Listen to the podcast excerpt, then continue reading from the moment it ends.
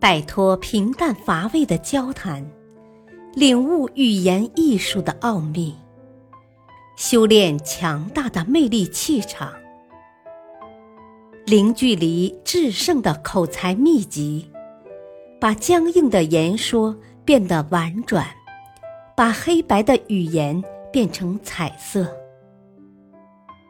幽默沟通学，作者陈浩，播讲汉乐。第四章，想要浪漫起来，那就给爱情加点幽默。幽默大师查理·卓别林曾说过：“幽默是智慧的最高体现。”具有幽默感的人最富有个人魅力，他不仅能与别人愉快相处，更重要的是拥有一个快乐的人生。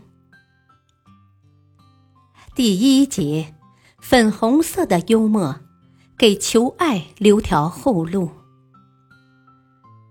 幽默搭讪，接近意中人。幽默心得。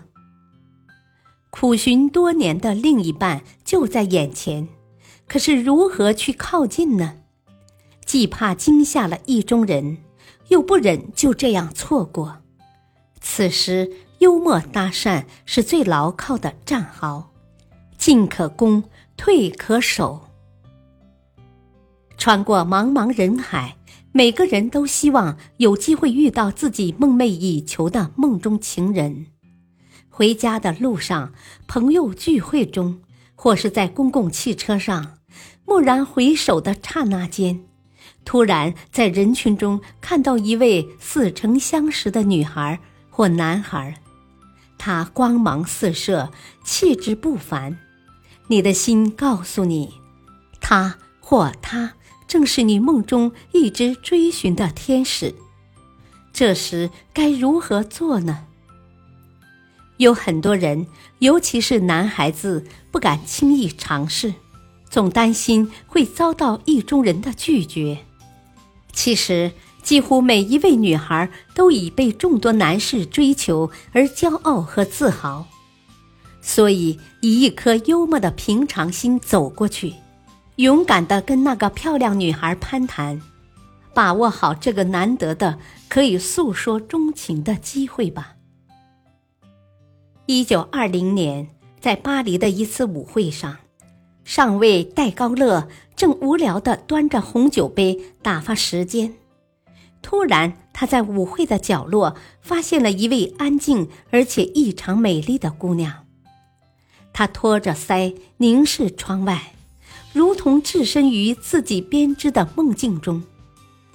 戴高乐坐不住了，他不断地向那个角落扫视。并思索着怎样去搭讪，才不让对方觉得唐突。他端起桌上的红酒，向那位小姐走去。快到跟前时，那位小姐突然转过头，嫣然一笑。戴高乐有些窘迫地说：“啊，我非常有幸认识你，小姐，这使我非常荣幸。是吗，上尉？”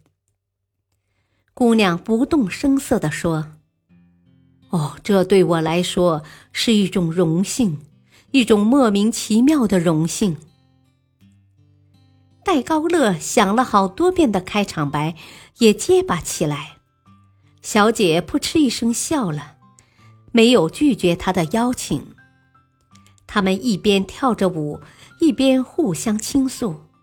等跳完第六支舞曲时，戴高乐上尉已经跟这位名叫汪杜洛的姑娘山盟海誓，定下了终身。事后，汪杜洛小姐告诉戴高乐，她那句是一种莫名其妙的荣幸的赞美，非常真诚，还带有一丝淡淡的幽默气息，一下子就打动了他的芳心。如果说戴高乐将军的幽默搭讪，属于歪打正着。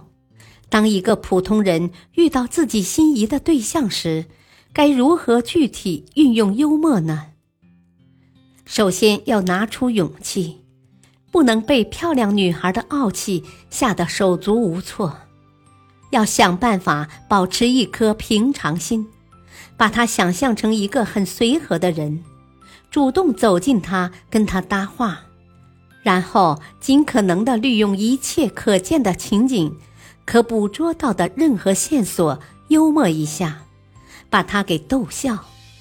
俗话说：“微笑了，事情就好办了。”假如你能使意中人露出灿烂的笑容，那接下来的事情就容易了。一个男生对人文学院一个漂亮的女生爱慕已久，但却不知道她的名字，也一直找不到合适的机会跟她搭讪接触。这一天，机会终于来了。他看见那个女生自己一个人走进一家牛肉面馆。便毫不迟疑地在后面跟着进去了。他有点紧张地向那个女生搭讪：“啊，经常在校园里见到你，请问你叫什么名字？”女生很疑惑地抬头看着他，说：“我叫意大利面啊。”很明显，女生不想报上真名，但男生没有气馁，他红着脸哦了一声。然后说：“啊，那么我也给自己起个面名吧，我叫加州牛肉面好了。”女生冷漠的脸上马上露出灿烂的笑容。后来，这位高傲的意大利面小姐真的嫁给了加州牛肉面先生。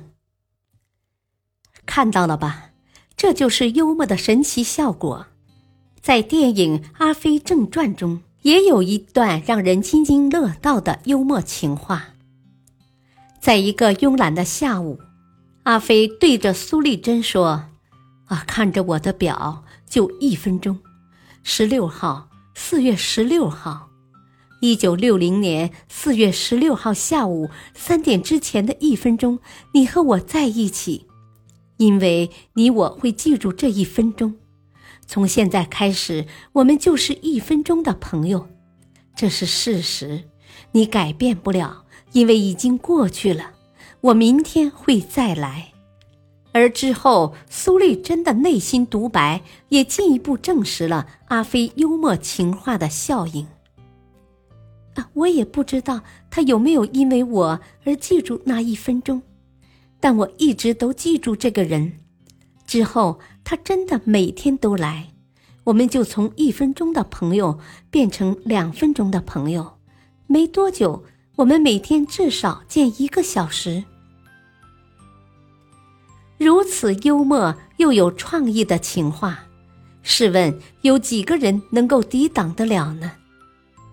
正是由于这样，幽默作为一种有效的跟异性交往的方式。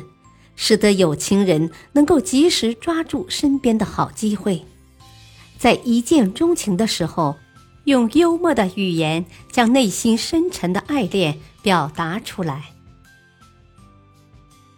感谢收听，下期播讲。